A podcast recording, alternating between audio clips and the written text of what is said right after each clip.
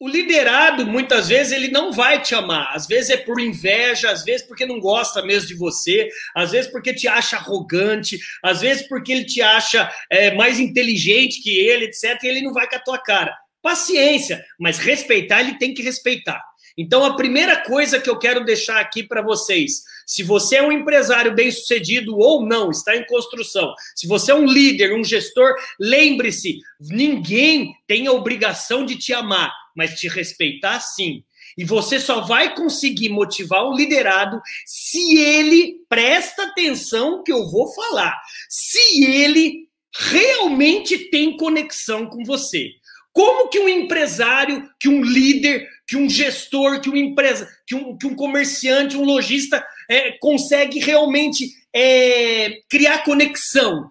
Quando você é verdadeiro, quando você é verdadeiro, motive de verdade o seu liderado. O que, que é motivar de ler? De verdade. Quando ele vê você exalando pelos seus poros, né, pela sua garganta, pelo seu olho, quando ele vê em você verdade, quando ele respira em você a sua visão, a sua missão, os seus valores de empresa, que é a sua cultura, ele começa realmente respirar aquilo que você quer.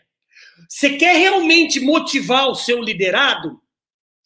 Fale com o coração e haja, e haja da maneira que você está falando. Por que eu estou falando isso? Porque eu vejo muita hipocrisia corporativa aí. Às vezes o líder, às vezes o, o, o, gestor, o empresário quer que o liderado esteja motivado e ele mesmo não vende essa motivação. E ele mesmo fala para todo mundo trabalhar e ele mesmo dá exemplo de vagabundagem. Então isso não pode acontecer. Olha só, você só vai criar conexão quando você acredita na sua visão e você consegue dividir esse sonho com as outras pessoas. Anotem uma frase: se você não inspira, você não motiva. Vou repetir essa frase. Se você não inspira a sua equipe, os seus liderados a serem pessoas melhores, a serem profissionais melhores, você é um banana. Desculpa de eu ser tão agressivo assim, mas eu estou falando com a alma.